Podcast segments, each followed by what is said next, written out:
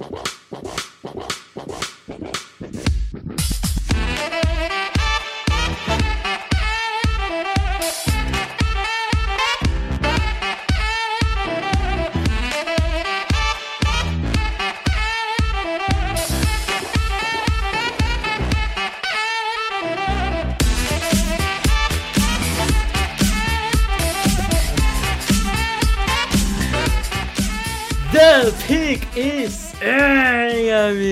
Sejam bem-vindos a mais um podcast do On The Clock. Eu sou o Felipe Vieira e estou aqui hoje com ele, João Gelli. Fala, Felipe. Um bom dia, boa tarde, boa noite para todos que nos escutam. É um prazer estar aqui pela primeira vez com vocês. É minha primeira participação aqui gravando né, o podcast do On The Clock, então é, tô, tô, animado aqui, né? Chegando agora para somar para essa equipe, é, já com alguns textos na redação, participando da, da, produção do guia, né? Então vamos discutir um pouquinho agora de futebol americano também. É isso, vou apresentar rapidamente o João. Vocês devem estar se perguntando: meu Deus, cadê o Davis? E essa semana, Felipe, você não esteve com o Davis. Semana passada você gravou sem o Davis. Davis e Felipe estão brigados? Será essa a questão? Fica aí no ar, né? Procure nos Instagrams de fofoca que deve ter alguma coisa em relação a Davis e Felipe. Mas, neste caso, estamos com o João aqui. O João é, entrou na redação há pouco tempo, né? É, é, um, mas é um cara que já estava ajudando aí na produção do guia. Tem, é, tem ajudado bastante aí na, na revisão do guia e, e vai continuar aí até o final do processo com a gente. E na redação chegou há pouco tempo aí para substituir o Daniel, né? Daniel que acabou é, saindo do Don The Clock. Então, é, se você não conhece o, o, João, ele faz um fez, faz um fez e faz um trabalho muito bom ali falando de, de Ravens, né? Esteve lá também no, no Liga dos 32. E, e agora tá aqui com a gente, tá lá no Casa do Corvo e tá aqui com a gente. Então, quem quiser segui-lo no, no Twitter, arroba JGGL com dois L, certo? Falei certo? Seu Twitter é isso, né? É isso mesmo. Isso mesmo. Bom, então é isso. Vamos, vamos para os comentários de, do podcast passado. E vamos falar hoje também sobre alguns quarterbacks, vamos ver um pouquinho da visão do João dessa classe de quarterbacks, né? Que, que a, a gente, eu e o Davis tinha falado, tínhamos falado algumas coisas, vamos ver uma outra visão aí do João. É, mas antes, comentários. Então vamos lá. Começando pelo Mário Anderson, que mandou o seguinte: Fala, mestres. A pergunta que não quer calar. Quem subiu e quem desceu de, o seu estoque, do draft stock, depois das semifinais? E aí, João, você tem alguém aí que você olha nesse jogo, você fala, pô, olhando esses dois jogos aí das semifinais que não foram tão equilibradas assim, né? Mas tem alguém que chama a atenção de, de uma variância aí de, de draft stock? Cara, um, um, jogador que me chama um pouquinho de atenção, e assim, não é um cara que, que eu, eu digo, ah, pô, ele teve essa partida, ele vai chegar e vai agora ser é, uma escolha de primeira rodada. Não, é um cara que está mais cotado para o final do draft, né? Que é o Brian Robinson, é o running back de Alabama. É, ele é um cara que ficou em Alabama os cinco anos de elegibilidade dele. Ele não foi titular em momento algum, ele só virou titular agora é, nessa última temporada e teve um bom ano. E nessa partida, né, ele, ele teve é, o que 26 carregadas, mais de 200 jardas. E assim, eu fui até buscar os números porque eu fiquei impressionado com a partida dele, porque eu tinha apostado que ele não ia conseguir fazer esses números, né? Então, é, ele teve 12 tackles que, que ele forçou é, erros né, da defesa, 120 jardas depois do contato, então 60% dos ganhos dele foram depois do contato. Né, e ele não é um cara super explosivo, mas nesse jogo ele teve ganhos explosivos. Né? Foram 7 corridas para mais de 10 jardas e 5 delas foram para mais de 15. Então, assim, é um cara que, contra uma defesa que é boa, que é, como é o caso da de Cincinnati, ele teve a melhor partida dele na temporada é, talvez comparado com o jogo dele contra o Ole Miss, que ele teve quatro touchdowns, mas é, ele teve uma das melhores partidas dele nesse ano, que sai da carreira dele, e eu acho que ele ganhou é, ações positivas aí nesse, nesse momento dele no draft para garantir que ele vai ser uma escolha, talvez chegar mais próximo do um dia 2. É, realmente, eu tava vendo assim, é, muita gente que acaba não, não acompanhando tanto, né, a, a temporada inteira e no Twitter, assim, o pessoal tava, nossa, Brian Robinson, como que ninguém tá falando dele? É, é, é, um, é um running back que eu, que eu gosto, de forma geral, ele acho que é um cara que, que vai render na NFL, mas faltava um jogo assim dele, né? Porque não teve, foi o melhor jogo da carreira, assim, disparado. Então ele ele vai com a, com a setinha para cima pro draft, terminar a temporada bem. Vamos ver o último jogo, né? Mas terminou muito bem. De fato, deve ter, deve ter ganhado, acho que pelo menos um round inteiro aí de, de, de draft stock. É, e outro nome que eu levantaria, eu passo até para você falar, que é um jogador que eu sei que você gosta, né? Que é o Nakobe Dean. Cara, sim, eu ia. Eu pensei nele, eu só não quis falar porque eu acho que é, é chovendo molhado. Quem, quem assistiu a temporada dele, acho que, acho que já tinha acompanhado e visto um pouco que o, o talento do cara. É, para mim é um dos melhores linebackers que eu acompanhei aqui no processo do, do no, no on the clock. É, acho que ele pega um top 5 aí em linebackers overall desde o começo do on the clock. É, porque eu acho que eu cheguei a falar isso no Twitter, para mim ele é um, um Devin Bush, é o que o, as pessoas queriam que o Devin Bush fosse, sabe? O Devin Bush era um, um jogador que aqui no On The Clock a gente tinha um, um pezinho atrás com ele, acabou que os nossos receios com ele acabaram se tornando verdade, né? Na NFL. E, e eu acho que o, que o Nakobe não tem isso, cara. Eu acho que é um linebacker moderno, extremamente atlético, que joga muito bem no, na cobertura do passe. É, foi outro excelente jogo dele. Mas eu acho que ele meio que já meio que tá estabelecido assim, né? Então não, não, não tinha não ia falar dele por, por conta disso.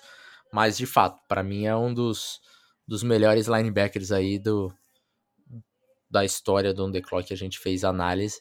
É, não vai ficar lá no, no, top 3, provavelmente, mas acho que ali num 4, 5, e daí dá para você imaginar quais são os linebackers que, que a gente está falando. Se você acompanha o On The Clock, é, vai lembrar um pouco das notas.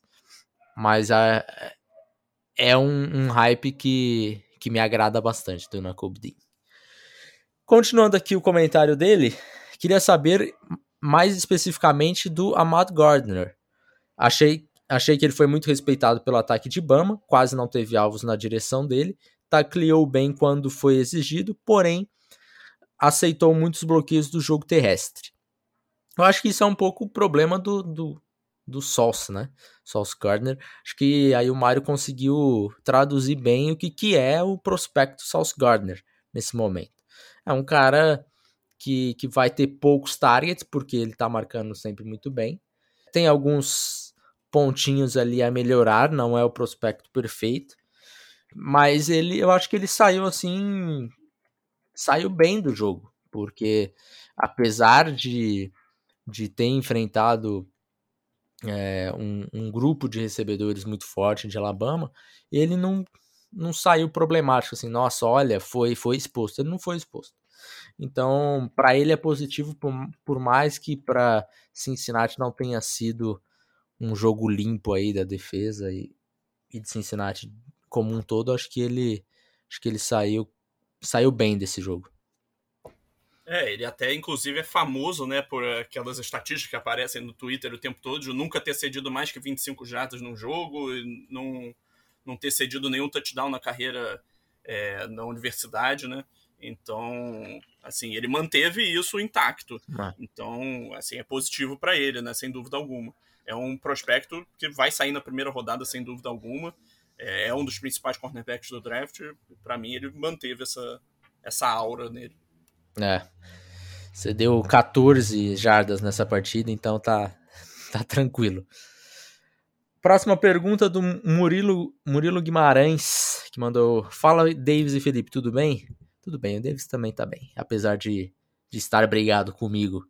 Brincadeira, gente, não tem nada disso. Hoje o ataque dos Cowboys está sofrendo muito, sem conseguir passar ou correr bem. Até a semana da bye, o ataque estava bem mais dinâmico e o jogo terrestre encaixando melhor. Para mim é contraintuitivo ter tão poucas blitzes contra o deck e ainda assim o jogo terrestre não entrar. Aqui vocês apontam como principal culpado o L, chamadas de Kellen Moore. Se os Cowboys ficarem com a pick 28 mais, dá para encontrar um safety ou algum jogador da OL num bom valor. Abraços e feliz ano novo. Feliz ano novo para você também, Murilo. Vamos lá, eu vou, vou, dar um pouquinho a minha opinião, depois o João dá um pouquinho a dele eu acho que tem uma mistura de culpados aí nesse, nesse momento.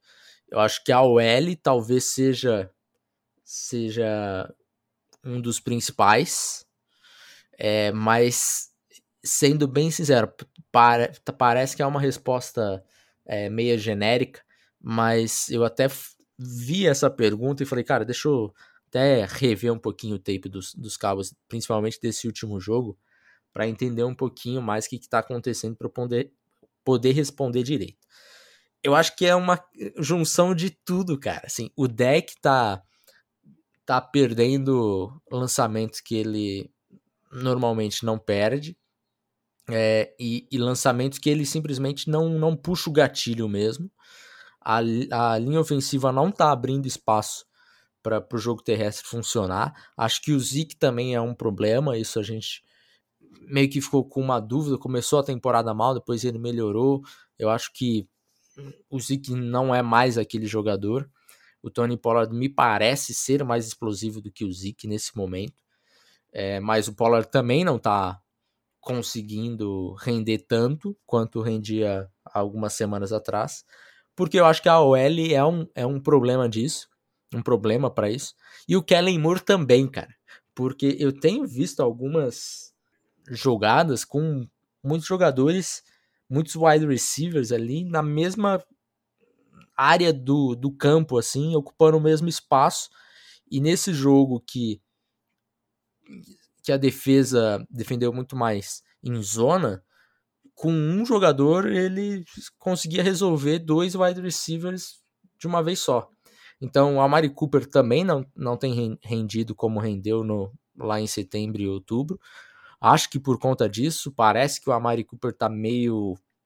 Não sei, parece que ele tá meio de saco cheio às vezes até. A lesão do Michael Gallup, eu acho que vai ser mais sentida do que do que se imagina, porque ele vinha sendo um, uma saída. É, os wide receivers não estão jogando tão bem quanto jogavam. Então, é, o ataque de forma geral, eu vejo problemas em quase todos os níveis, sabe? Então, é, foi a primeira vez que eu olhei ali e falei, cara, me preocupa isso daqui indo para os playoffs. Antes eu tava sempre dando uma passada de pano, ah não, vai resolver, tá tudo bem, daqui a pouco não sei o que, daqui a pouco vai clicar e tal. E eu fui ver o tape desse jogo e eu falei, cara, isso daqui tá pior do que eu imaginava, do que, do que, do que estaria. E é uma culpa geral, assim, do deck, dos recebedores, do Kellen Moore nas, nas jogadas, na OL e principalmente no jogo terrestre. Enfim, cara, você consegue achar uma resposta mais simples do que essa que eu coloquei tudo no mesmo balaio, basicamente? Não, cara, é assim, é, é, a resposta tá no meio do caminho, né? Como costuma ser o caso. É. É, é, todo mundo tem um pouco de culpa, tem uma parcela de culpa. Né? Eu acho que ainda tem a questão de que, por exemplo, o deck sofreu uma lesão, né? Ele obviamente está jogando, mas ele está limitado. Eu acho que tá, isso está prejudicando ele na hora de plantar, fazer o passe. Acho que está prejudicando a confiança dele também. E isso pode é. explicar também essas situações em que ele está com dificuldade para puxar o gatilho e assim, a linha ofensiva, ela tem as peças, sabe? Ela tem os jogadores de qualidade. A gente não duvida jamais da qualidade de um Tyron Smith da vida. A gente nunca vai duvidar da é. qualidade do Zach Martin, né? São dois jogadores que são futuros Hall da Fama. É, é, e o Tyron Smith jogou mal nesse jogo também. Então, assim, Sim. É, se explica. Pô, a gente tá falando de possivelmente o, um dos melhores tackles dos últimos anos, desde que ele entrou na liga. E não foi um jogo bom dele. Então, problema tá, tá muito maior do que eu achei que estaria, né? Sim, mas assim, em termos de talento, você olha para o talento bruto que esse, que esse ataque do, do Cowboys tem, eu consigo acreditar que ainda tem possibilidade deles acertarem, porque se você olhar é. lá no, no ranking, o ataque do Cowboys é o, o que mais pontuou na NFL, né? O Cowboys Sim. é o time com a maior quantidade de pontos dessa temporada. Então, assim, eu vejo a possibilidade de corrigir isso. Ele tem talento e muito talento bruto ali, né? Mas não existe dúvida de que quem está segurando o Cowboys nesse momento é a defesa. É, exato. Acho que, que dá para ter uma esperança assim para os playoffs das as coisas clicarem, mas aquela visão que eu tinha antes de ver o tape desse jogo que era ah não, acontece, daqui a pouco resolve, tá tudo bem, não sei o que, não, dá uma passadinha de pano aqui. Não é bem isso, precisa ter um, um trabalho ali na, na comissão técnica para tentar resolver alguns problemas, porque são vários pequenos problemas, eu diria, né? E daí se torna um, um grande problema no final das contas. Vamos lá. Próximo comentário do Bruno. Salve, amigos. Espero que a virada de vocês tenha sido tranquila. Foi tranquila. Foi tranquila a sua, João? Sim. É, a minha eu fiquei quarentenado aqui, não tinha como não ser. Eu fiquei quietinho. É, individualmente falando, os rookies desse ano são os melhores que vocês já avaliaram. Parsons, Chase Harris e Zoel, até o próprio Mac. Pera aí, vamos lá. Vamos, vamos por count, por partes. Parsons foi o nosso o, o linebacker que a gente teve mais alto na história do, do On The Clock, sem dúvida. O Chase também. E o Sewell também. Então, beleza, eles foram wide receiver 1 on the clock, é, linebacker 1 e OT1. Isso estamos de acordo. Agora, como ele está falando do Mac Jones ali, e claramente o Mac Jones não era o nosso QB1 da classe. É, eu é, acho que ele está tentando falar sobre a temporada de calor como um todo, né? É, pode ser, pode ser. E aí eu assim, o, o Najee Harris para mim tá bem distante. O Najee Harris é um que eu discordo muito. Para mim ele não é nem o melhor dessa classe. Javonte Williams para mim é um cara que teve uma, uma temporada melhor. E eu acho que o Najee Harris tá muito nesse hype aí por conta do volume e quantidade de, de carregadas que ele tem. Mas a eficiência do Najee Harris não é boa. Eu acho uma temporada aquém do que deveria ser para o Najee Harris. Se tem muito volume, lógico, e daí parece que a, que a, que a temporada é muito melhor do, do que de fato é. Mas eu acho que está muito por conta do volume ali. Agora vamos lá. O, os OLs, eu acho que daí temos o Slater, que está melhor do que o Sewell, né? Temos o Creed Humphrey, o Trey Smith temos também. O, os é... dois fazendo ótimas temporadas mas eu não sei se eu. Talvez o Slater como, como tackle número 1. Um, pensar no, no Mac Jones, eu não acho. Você acha que. A temporada do Justin Herbert, por exemplo, Herbert, é muito melhor do que a do Mac Jones. É, sem dúvida. Né? Então acho que vamos colocar aí o Parsons. Concordamos. Jamar Chase concorda também? Melhor que a do Justin Jefferson? Melhor, né? O Jamar Chase, pessoa, meu, meu, minha opinião, tá? Ele é o melhor wide receiver que eu avaliei pré-draft. E ele é a melhor temporada de calor que eu acompanhei é. na NFL, de, de, um wide receiver. É, é, e isso vinha do, do Justin Jefferson, que era a melhor temporada de calor. Acho que o, que o Jamar Chase passou, o Jefferson. É, o Najee Harris já falamos que não. Os OLs, ah, acho que dá pra gente discutir alguns. Eu não acho que os guards e os centers entrariam ali. Talvez o Creed Humphrey. Talvez o Humphrey. É, o Mike Jones não. Próxima pergunta dele. Na opinião de vocês, a combinação técnico-calouro mais QB-calouro é algo que deveria ser mais analisado antes de se utilizar? Urban Meyer e Robert Saleh tiveram uma campanha muito ruim e seus times não foram competitivos. Já Arthur Smith e Nick Sirianni conseguiram uma campanha melhor, com os Eagles nos playoffs, sendo que tinha um veterano e o outro um jogador que já estava na liga. Para vocês, isso é algo que faz alguma diferença ou uma visão errada minha? E aí, João? Cara, faz sentido essa, essa combinação QB calouro, head coach calouro? É, com perdão do, do, da famosa muretada, mas pô, é o famoso cada caso é um caso. né? É, é, muito difícil você botar isso tudo num, num saco só, né? Botar todos os casos num, numa mesma cesta e tomar isso como uma regra. É, assim, por exemplo, o caso do Robert Sally. Ele teve um quarterback calouro, mas ele não tinha uma opção veterana no elenco que valesse a pena. Então vale a pena você ter um calouro, ainda mais podendo usufruir desse contrato de calouro, desenvolver um novo quarterback. E o resto do elenco também não, não oferecia nada positivo é. para ele para é. pensar em pô, ter uma opção veterana que pudesse elevar o patamar do time.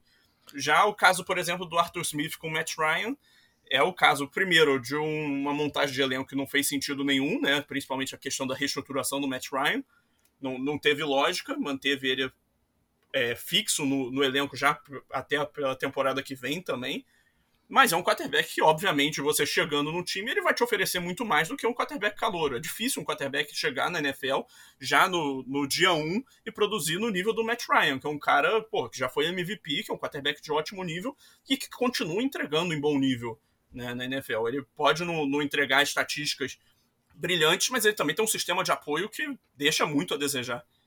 É, então, assim, é, é, difícil você botar num, num é, ca categoricamente né, esses casos. Né? É 2019, difícil criar uma generalização. Tivemos, 2019 tivemos o Cliff Kingsbury com o Kyler Murray tendo uma temporada teoricamente sucesso, né? Sim. Pro, pro Murray, principalmente. É, mas eu, eu entendo, né, essa, essa parte, eu acho que é, me preocupa um pouco o, por mais que eu tenha acabado de falar do Cliff Kingsbury e ele seja um exemplo é, contrário do que eu vou dar agora, mas me preocupa um pouco o treinador vindo mais do college, com, uma, com um histórico maior de college do que de NFL, com um, um QB calor, assim. Acho que aí pode, pode causar um, uma ruptura um pouquinho grande demais para os veteranos que já estão lá, assim. É, se o cara tem uma carreira, por exemplo, ah, ele começou a carreira no college, foi para a NFL, foi assistente lá por 3, 4 anos, voltou para o college como head coach, teve continuou a carreira dele e foi para a NFL como head coach, acho que é, é, mais, mais fácil o caminho, mas o cara fazer quase toda a carreira dele, como foi o, o caso do Urban Meyer, no college e para a NFL, talvez seja mais complicado. Vamos lá, continuando. E a terceira dele aqui. Visto que os casos de Covid vêm aumentando, qual o melhor QB reserva na liga? Pensando na pior das hipóteses, espero que não aconteça, de um QB ficar fora dos playoffs em caso de teste positivo.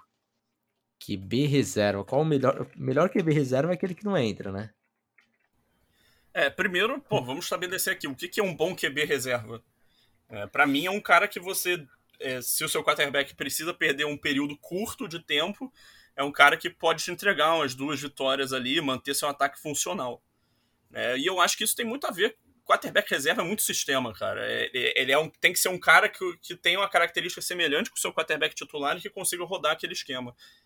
Eu acho, por exemplo, né, meu time pessoalmente, ele teve que sofrer com, com isso durante essa temporada, né? O Tyler Huntley teve que substituir o Lamar Jackson. E para mim, o Tyler Huntley uhum. é o reserva perfeito pro Lamar Jackson. É um cara é. com o mesmo molde de jogo, o mesmo estilo, obviamente muito pior do que o Lamar Jackson, mas é um cara com, com é o mesmo protótipo.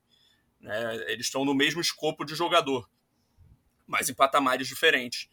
É, para mim, o Tyler Hunter é um cara que nesse, nessa temporada ele se provou como um quarterback de NFL. Ele, para mim, mostrou que ele tem patamar para ficar na liga por um longo período de tempo. Se bobear, talvez no futuro até virar um titular, ter uma chance, como pode ser, como foi o caso de um Tyrod Taylor da vida. Não acho que ele é um cara com teto alto, mas ele é um cara muito bom para essa função de um reserva. É, outros caras que eu acho que são bons nesse sentido, o Case Keenum, né, que é o reserva do Browns atualmente, né, deve até jogar na semana 18. É. E aí, se eu puder roubar um pouco, o Trey Lance é um ótimo reserva. Né? É, é, exatamente isso que eu ia falar. Possivelmente melhor que o titular. Mas é, aí pensando em times de playoffs. O Garney Mincho, eu acho que é uma O Mincho é uma, uma, uma, boa, é verdade. Teve um jogo é... bom, né, nessa temporada já, como reserva, entrou é. na partida. E aí acho que teremos. Pensando em alguns times de playoffs, temos alguns problemas grandes, né? Por exemplo, Patriots, Brian Hoyer. Acho. Acho em 2021 bem problemático. Se Mac Jones tiver pegar Covid, vai, vai ficar difícil a situação. É, vamos lá. Quem mais? Temos Cooper Rush dos, dos Cowboys. Não, não é legal. Jordan Love? Jordan Love. Eu, eu não tenho confiança no Jordan Love. Mas assim, quando eu fiz a análise dele, a análise era de um bom reserva, né? Então, talvez, talvez seja. É, Brandon Allen, né? Bengals. Uh, uh. Difícil. É difícil ter algum QB que é reserva. reserva do Tannehill, né? Eu não sei nem quem é. Eu acho que é então, o cara, o... é, acho que é o Logan Woodside. Eu tô tentando lembrar quem que é o reserva dos Bills aqui, eu não É o Trubisky, pô. É o Trubisky, pô, esse, é um bom reserva. Vale. Esse vale. Esse Esse vale. É um que, que, dá pra botar no campo, pelo menos. Dá, dá. Com, to, com todas as piadas que são feitas com o Mitchell É, né, com tudo que a gente tá falando aqui, né, cara? De, por exemplo, Chad Henne dos Chiefs. Quem mais? Do, dos é, Titans eu, é Logan Woodside. Quem que falta aqui? A gente falar o, dos o Bucks. McCoy eu acho viável. Eu acho um reserva viável. Ele até mostrou nessa temporada, é, teve dois é, bons verdade. jogos até. O John Wolford dos Rams também é bem duro. Esse jogou ano passado. É. Enfim, acho que teremos temos isso daí. A, a, o problema é que, na maioria dos casos, como você pode ver, se o titular tiver Covid, você pode beijar viúva, basicamente, cara. Na maioria dos casos, a situação fica bem complicada, bem complicada. Acho que, acho que vai depender muito, assim, de um... Vamos lá, talvez o dos melhores reservas aqui que a gente olha e fala, pô, esse daqui, se entrar, lógico, tirando o Trey Lance, ainda assim, um Jordan Love entrando, um Mitchell Trubisky, vai depender muito de quem tá enfrentando, porque se for um time competitivo, competente, a chance de dar bye-bye é bem grande, né, cara? Bom, vamos para o último comentário do Renato Parente. Opa, senhores, tudo bem? Espero que o fim de ano tenha sido da hora e que o Felipe já esteja pronto para outra. Já estou. O Bruno também mandou um, um abraço para mim. Então, valeu, pessoal aí que se, se preocupou comigo. Mandou três perguntinhas também, Renato Parente. Vamos lá. Começando com New York Giants. Sobre o New York fora Mara Giants, eu entendo o cenário de draftar um quarterback nesse draft, mas tenho o feeling que o novo GM vai querer arrumar a casa, especialmente a OL para daí pegar alguém melhor. Isto posto, vocês achariam Rich pegar o Sauce Gardner na pick 5 e o Equono na 8, se formos de best player available misturado com necessidade? E aí, cara? Você que estava falando de Sauce Gardner, será que na 5 dá para dá para encarar? Cara, assim, do que a gente vê de especulação, né? Porque o draft, no fim das contas, é você apostar no jogador eh, dependendo do investimento que você tem que fazer, né? Uhum. E, assim, o, o Sauce Gardner não é um cara que parece que vai sair nessa faixa do draft. Até aqui, né? A gente gravando no começo de janeiro. Então, me parece um reach, né? Ainda mais que tem. Essa é a faixa que o Derek Stingley deve sair. Se você quer investir em secundário, o Kyle Hamilton deve estar por ali. Né? São caras que podem até já ter saído do, do, da board, mas não, não consigo garantir que isso vai ter acontecido. Então, assim, o Sauce Garner ali parece um pouco de exagero. Agora, o Econo já é um cara que parece que vai estar tá para sair nessa faixa aí. Então, talvez até inverter a ordem dessa É isso que eu ia falar. Se o Econo sai na 5, porque assim, vamos lá, tem uma grande possibilidade de Vanil sair na 1, por exemplo. E Vanil saindo na 1, começa uma briga para ver quem que é o ofensivo técnico número 2 da classe. O Econo tá muito bem cotado para isso. Então, para ele sair na 5, sim, normal. Normal. E provavelmente já já já teríamos o, outros cornerbacks saindo ali, Kyle Hamilton já vai ter saído é, tem, na outra. Tem os, do, os, dois grandes pass rushers da classe, né? O Eden é. Hudson e o Kevin Thibodeau. Eu acho que um eu acho que dá para você vender pro torcedor a escolha do Amado Gardner na 8, sabe?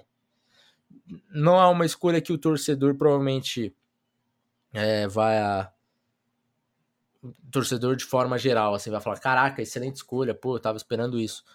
Mas a partir do momento que, cara, que o GM chega ali na, na entrevista coletiva pós-draft, começa a chegar a pergunta, um cara fala, o Dave Gettleman fala assim, escuta aqui, ó, tal, tal, tal, tal, tal, tal, não, ele é maravilhoso, não, não, não, não.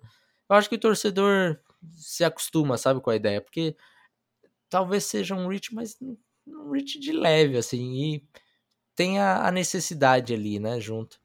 E então, a posição premium, acho né? É aceitável, é, acho que é aceitável, assim. Acho que daria para fazer melhor com, com essas escolhas, mas também dá para fazer muito pior que isso.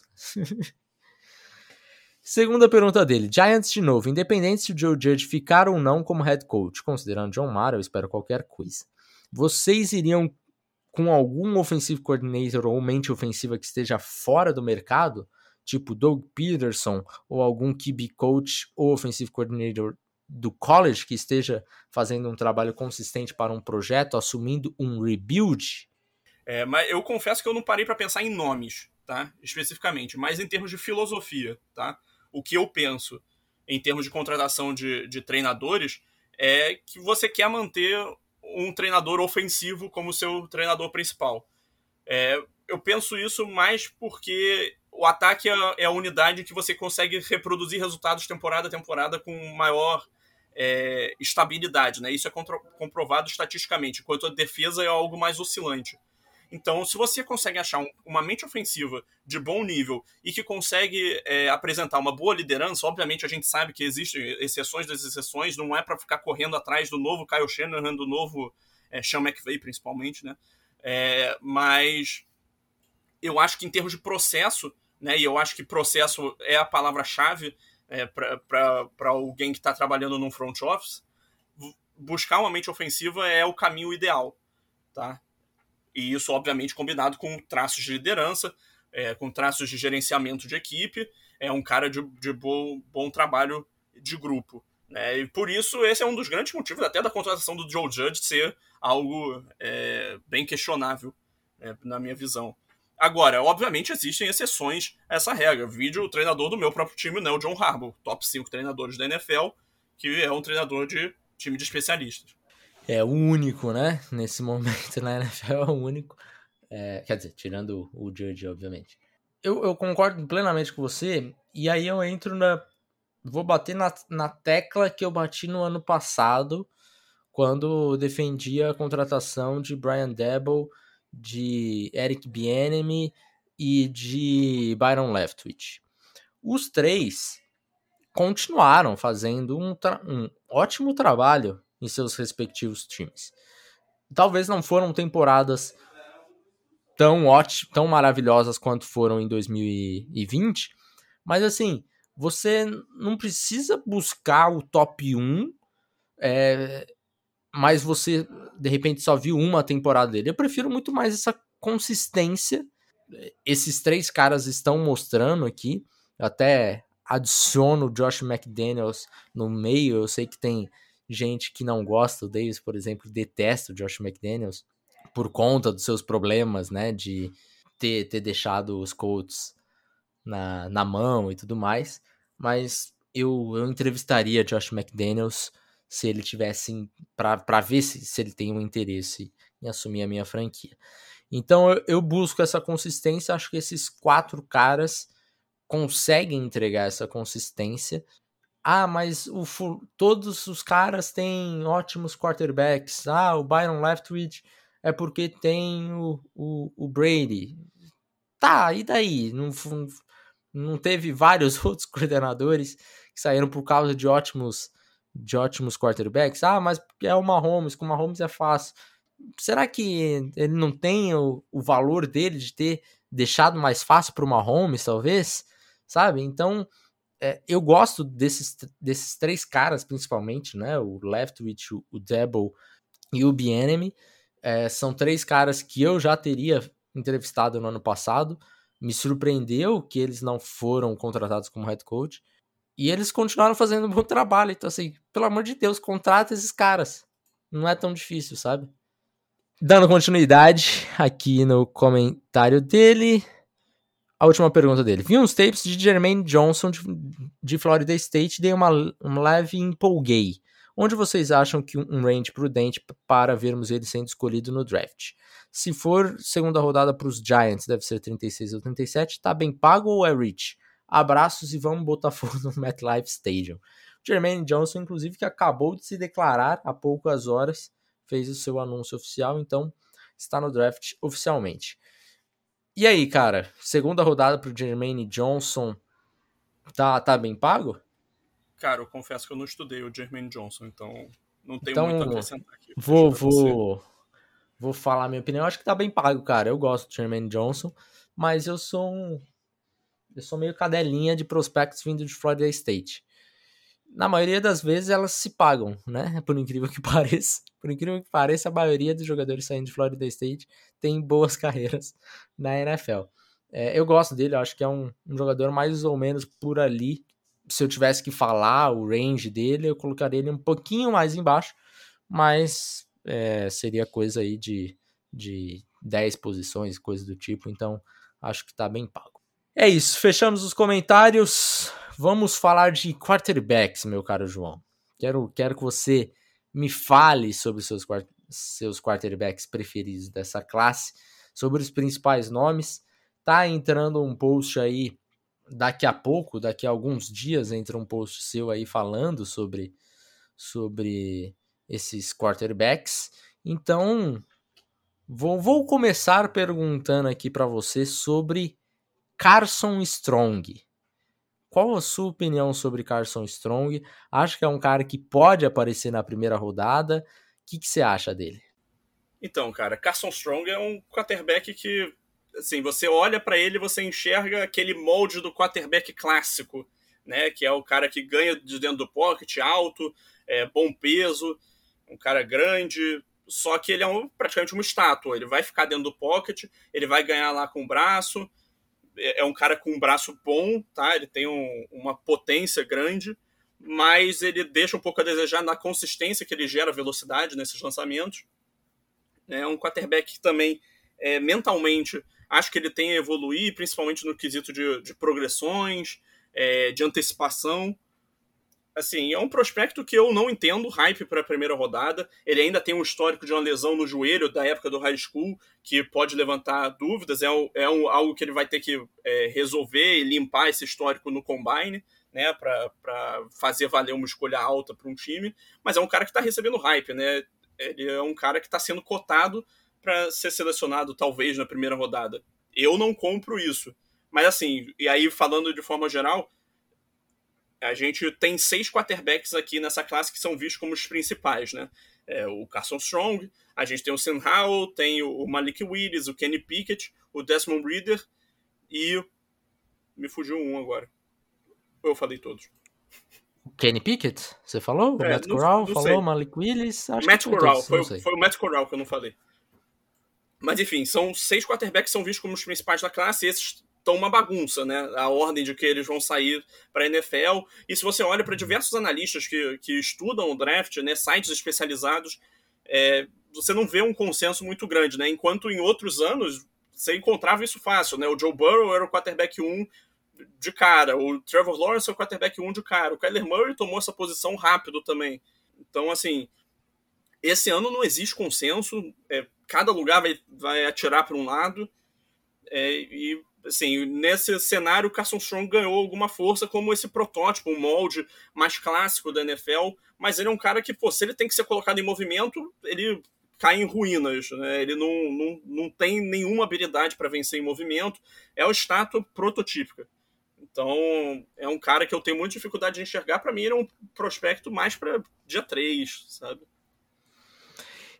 É, aí tá, tá a questão da parada, né? Mas para dia 3 a gente está discutindo aqui se ele pode sair na primeira rodada. É, e assim, muito se fala da lesão do Carson Strong ser um, um problema maior do que o tape dele para ele não sair na primeira rodada. E aqui, em nenhum momento o João falou sobre a lesão de Carson Strong, que isso tirou a, a, a parte da avaliação e fez com que avaliasse abaixo por conta disso. Então, assim, é, eu, sinceramente, por mais que tenha o papo de first round, em alguns momentos a gente vai enxergar isso. A gente vai enxergar isso. Algum cara famoso, analista fal famoso falando, ou algum boato do Strong na, na primeira rodada. Eu não consigo enxergar um mundo que Carson Strong saia na primeira rodada, sinceramente. Não dá, cara, não dá. Eu acho que falta muita coisa pro, pro Strong, o João falou bem aqui. E ainda tem essa questão da lesão que, que a gente não, não vai saber. A, NFL ainda não sabe, só quando ele for lá pro Combine que, que vão ter a certeza, né? Que é uma lesão que ele sofreu no high school. Ele conseguiu jogar essa, essas temporadas, essas quatro temporadas por, por Nevada sem, sem mostrar nenhuma, nenhum problema, mas dizem as más línguas que é uma bombinha relógio, então problemas, problemas. Mais um Desmond Rider, cara. Desmond Rider teve um, uma expectativa de de repente entrar aí nessa briga de QBs de possível primeira rodada teve a oportunidade dele ali contra a Alabama de fazer um pouquinho a mais, só que acho que ficou faltando, né, cara? É, ao contrário do, do Carson Strong, né, o, o Desmond Reader ele é um cara grande, né, mas ele é um cara mais, muito mais móvel. Ele consegue vencer com as pernas, ele é um cara que consegue improvisar. Eu acho que ele tem uma boa noção do pocket. Não acho que ele é um cara que é simplesmente na hora de, de improvisar, ele vai sair correndo com a bola na primeira oportunidade. Eu acho que ele é um cara que tenta esticar a jogada visando o passe, e aí, se não tem opção, ele busca essa corrida, ganhar jadas com a perna, e isso está até refletido no tape dele desse, dessa última temporada, é, que ele reduziu a quantidade de jardas que ele ganhou com as pernas. Ele é um cara com um braço muito bom, tá? Ele é um quarterback que é muito veterano também, né, cara? Ele jogou que, quase 50 partidas como titular na carreira universitária como um todo. E ainda, pô, liderou Cincinnati, né? O primeiro time que não era da Power 5 aí para os playoffs da, da NCAA. Isso ajuda a ganhar alguns créditos, né? No, no olhar dos avaliadores. E eu acho que ele é um cara plausível de sair na primeira rodada assim. Eu, pessoalmente, não faria isso. Tá? Eu acho que ele tem problemas de, de precisão, principalmente. É, e aí, especialmente na colocação dos passes dele, acho que eles chegam atrasados, acho que ele tem a tendência de colocar os passes muito alto em muitas situações mas ele é um prospecto que me agradou um pouco mais do que eu estava esperando, tá? Na, na, hora que eu, que eu assisti o tape. É, meu, minha opinião pessoal, ele é o meu quarterback 5, mas eu não acho que ele está muito distante do bloco ali que eu vejo do 3 e do 4. Olha aí, Desmond Ryder então na frente de Carson Strong.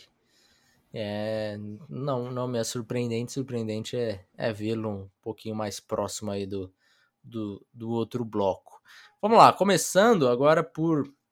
Agora as coisas começam a ficar mais bagunçadas, porque temos quatro jogadores aí e cada, cada um vai ter o, o QB1 dentro desses quatro, eu acho. Começando pelo que, que teve uma lesão aí no bowl, né? O Matt Corral acabou saindo, se falou muito de nossa, olha como o Matt Corral vai jogar o Bowl, eu draftaria Matt Corral e não sei o que. Aí Flávio se machucou, então zicaram, né? Todo o pessoal aí que fala que tem que jogar o Bowl sim, é, zicou o Matt Corral. Mas e aí, cara, Matt Corral, franchise QB, tem essa essa essa expectativa onde você acha que deve sair mais ou menos QB1, QB2, QB3?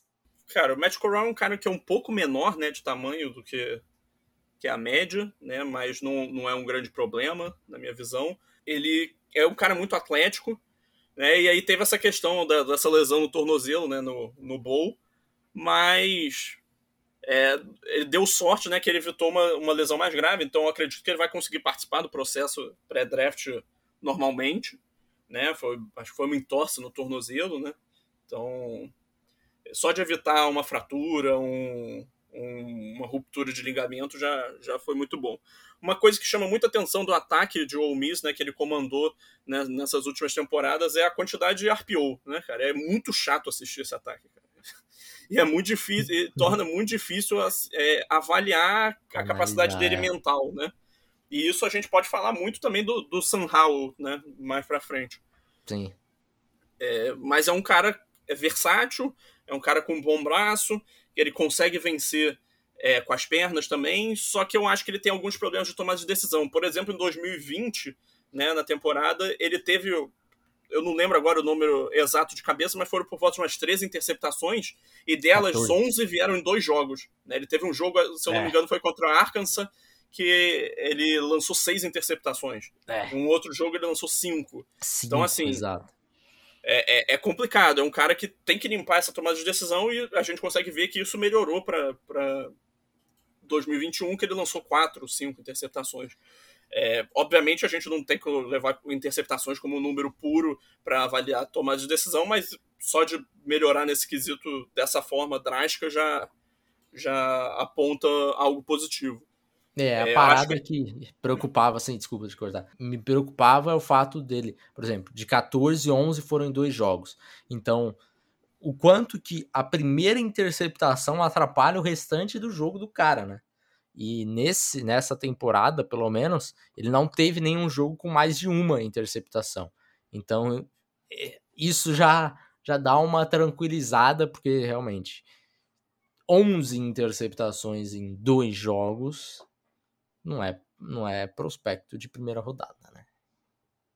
É, é exatamente isso, mas eu acho que assim, ele é um quarterback moderno, né? Ele tá adaptado à NFL atual que é um cara que consegue improvisar, consegue ganhar jardas com as pernas, tem um bom braço é, e, e, consegue vencer de dentro do pocket também quando necessário. Está muito adaptado a jogar com esquemas de RPOs que estão cada vez mais em voga, muito play action.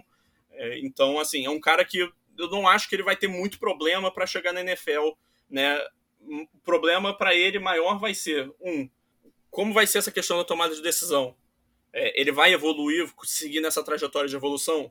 É, dois, é, eu não sei assim se o corpo dele vai aguentar. Tá certo que ele não teve grandes problemas de histórico de lesão, né? Tirando essa, essa lesão mais recente, mas eu acho que ele é um pouco mais franzino do que, do que o desejado e é um cara que gosta de correr com a bola. Então tenho uma, uma preocupação. É, e ainda tem a questão, cara, de que é, mecanicamente, né, ele, a minha visão é que ele deixa o, o release dele termina um pouco mais baixo do que o ideal né? Acho que a colocação dos passes dele é um pouco inconstante. Então, assim, ele tem pontos para trabalhar, sem dúvida alguma, e a gente ainda tem que ver em conceitos do NFL, né, de fato, então que, que ele vai ter que fazer o drop back, esperar ler a jogada, fazer a progressão, esperar as rotas se desenvolverem. Eu tenho um pouco de, de dúvidas é, do quão rápido vai ser a adaptação dele nesse sentido, mas eu acho que dentro da, de uma estrutura mais básica, ele consegue já produzir desde cara é um quarterback que eu acho que pode ser um titular na liga, mas eu não vejo um teto muito alto para ele. Agora, a gente falou bastante do, do Corral aí com, com o RPO e com ele correndo com a bola e tudo mais. E o Sam Howell, cara, é um pouco parecido nesse quesito com o Corral também? É, o Sam Howell entrou nessa temporada já com bastante hype, né? Ele virou titular lá em North Carolina já no primeiro ano dele no college. Então foi, foi o primeiro quarterback da história da Universidade de North Carolina a ser titular como freshman. Né? Então. E foi um cara que teve um bom desempenho já no primeiro, no segundo, ele, do segundo ano dele no college. E então ele chegou nessa temporada com um hype, né? E ele. Esse hype acabou é, caindo drasticamente porque ele não teve um ano muito bom. É, se você olha estatísticas, o desempenho da universidade, só que se você pega e para para analisar, cara, você enxerga como que a situação ao redor dele foi complicada. Ele foi um cara que no ano passado perdeu quatro jogadores é, do, sistema de apoio dele para a NFL e quatro jogadores de muita qualidade para o nível de college, né? O, dois wide receivers, o Jamie Brown e o Daz Nilsson, e dois running backs muito bons, o Javonte Williams e o Michael Carter. E ainda tem o fato de que a linha ofensiva é tenebrosa, tenebrosa. Assim, horrível, não, é difícil qualificar ela.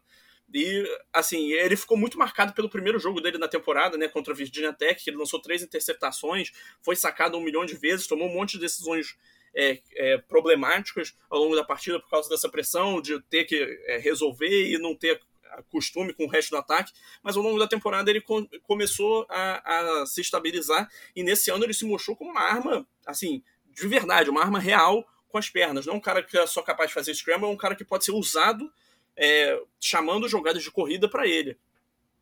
Então é um cara de bom braço, é um cara com capacidade de lançar com antecipação também, é um cara que tem dificuldade é, é, é, desculpa, que a avaliação sobre ele é difícil em termos mentais né, de processamento, porque, novamente, ele passou por um ataque muito voltado em RPO, né, mas é um cara que, para mim, é o meu quarterback 1 da classe. Não acho que é uma opinião é, que vai ser muito é, é, vista nos círculos do, do, draft ao longo desse processo, mas é, é assim que eu enxergo é, para esse momento.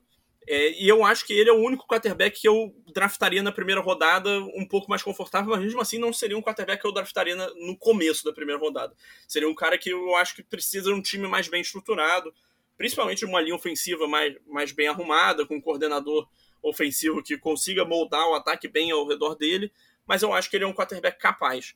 É, então eu acho que ele pode ser um cara que tem um teto de ser um Derek Carr na liga, um, um Kirk Cousins, mas com maior habilidade atlética. É, assim, eu, eu, eu sinto que as pessoas jogaram ele excessivamente para baixo depois do primeiro jogo, sabe? O jogo contra Exatamente. a Virginia Tech foi o pior jogo dele da temporada. É, e ele me trouxe uma parada que eu não contava muito com, com, com a temporada 2020 até até a temporada de 2020, que é a habilidade atlética que você falou bem aqui, que é um negócio assim, que é um salto para mim estrondoso, porque eu não consegui enxergar todo esse atleticismo no, no Howell antes.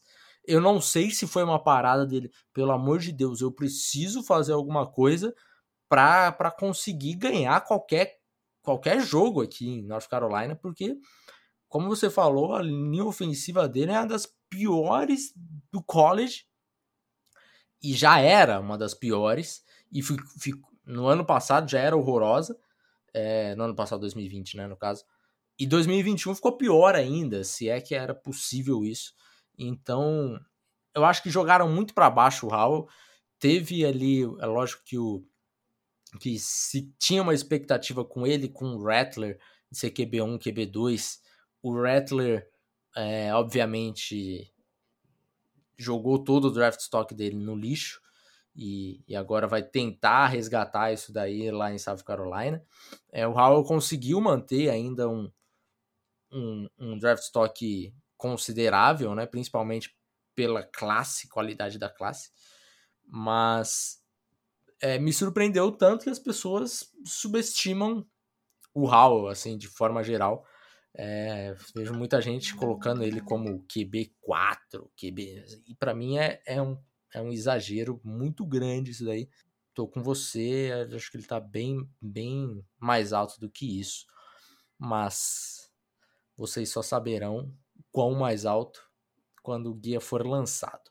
Vamos lá, falta mais quem? Falta Kenny Pickett e Malik Willis. Faltam dois ainda, então vamos lá, vamos rapidinho. Malik Willis primeiro, João. Então tá, cara. O que, que Malik... você acha do jogador de Liberty? Cara, Malik Willis é a definição de um projeto, cara.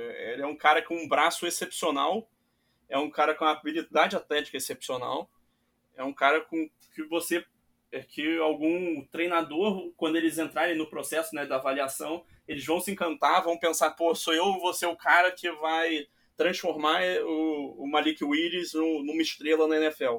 Mas assim, a realidade é que ele tá longe de estar tá pronto né, nesse momento. Então, é um cara que vai exigir tempo. Não, eu não consigo enxergar o Malik Willis sendo um titular é, de bom nível como calouro. Tá? Acho que ele vai ter as suas dores de crescimento.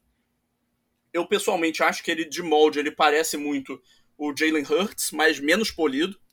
Tá? Eu acho que ele é um cara com, com alguns problemas de processamento.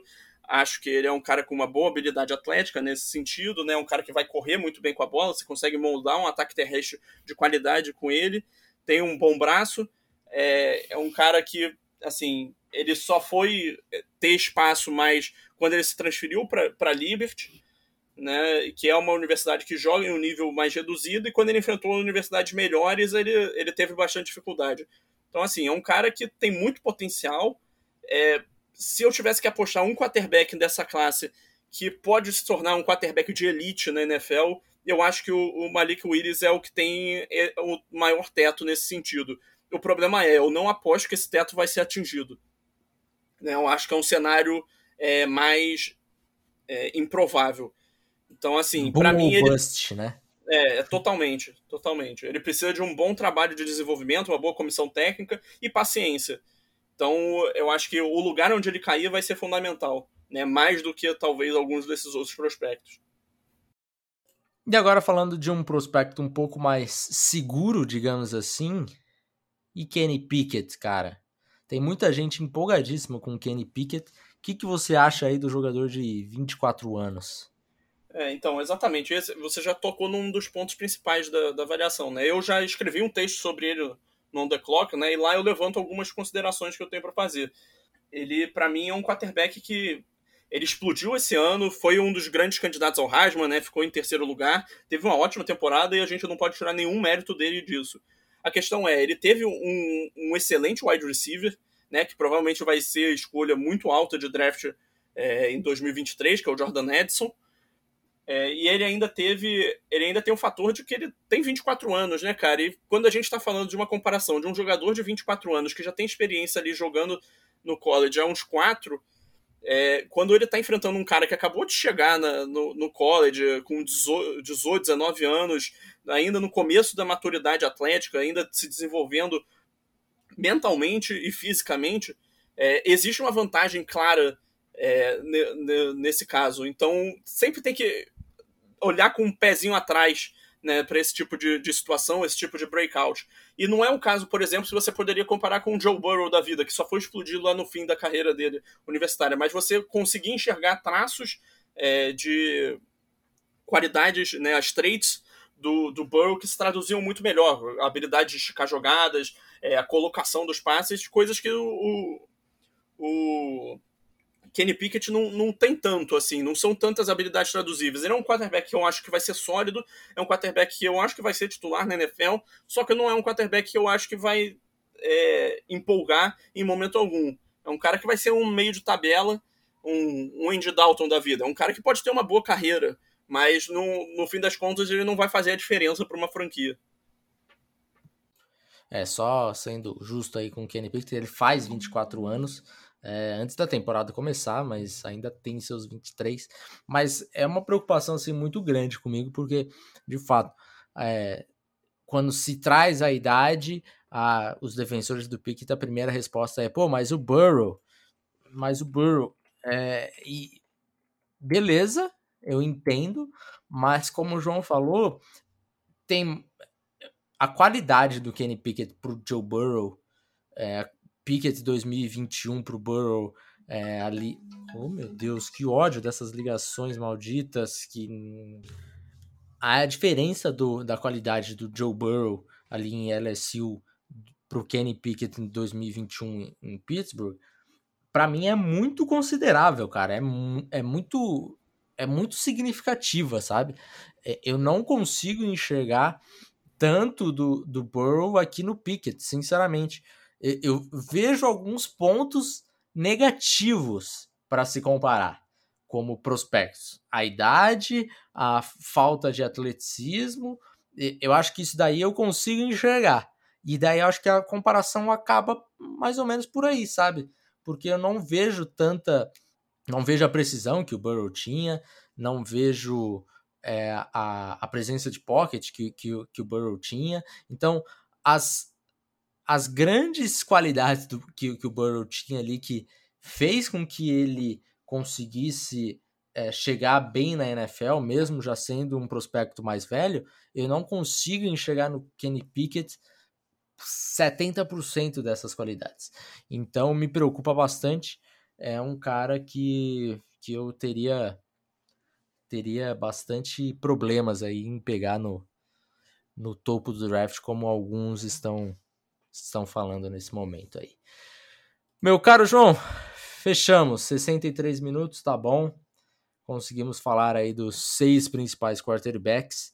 É, é lógico que a opinião do João não é, é 100% a opinião do, do On The Clock, mas acho que vocês já tiveram uma ideia legal aí do que, do que eu concordo é, né, com, com o João, que, que Davis também vai concordar com isso.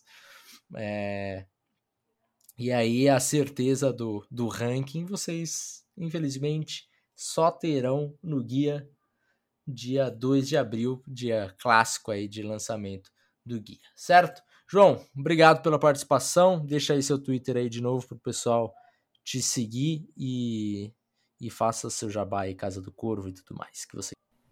Então, Felipe, foi um prazer participar aqui com você. É, espero que o pessoal que está escutando tenha aproveitado também o, a conversa. Foi muito bom aqui discutir é, esses prospectos aqui também com você. É, para quem quiser conferir um pouquinho mais do meu trabalho, né, a gente fala sempre do, do Baltimore Ravens lá na Casa do Corvo, é, o podcast está disponível lá no Fambonanet. É, também estou com textos, meus textos saem terça-feira, sempre no On The Clock. Às vezes eu posto também algumas análises no YouTube lá da Casa do Corvo também, é, dissecando algumas jogadas no, no ângulo All 22.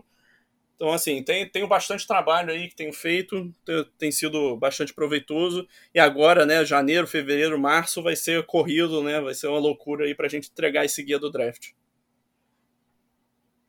É isso aí. Um abraço para todo mundo, até mais e tchau!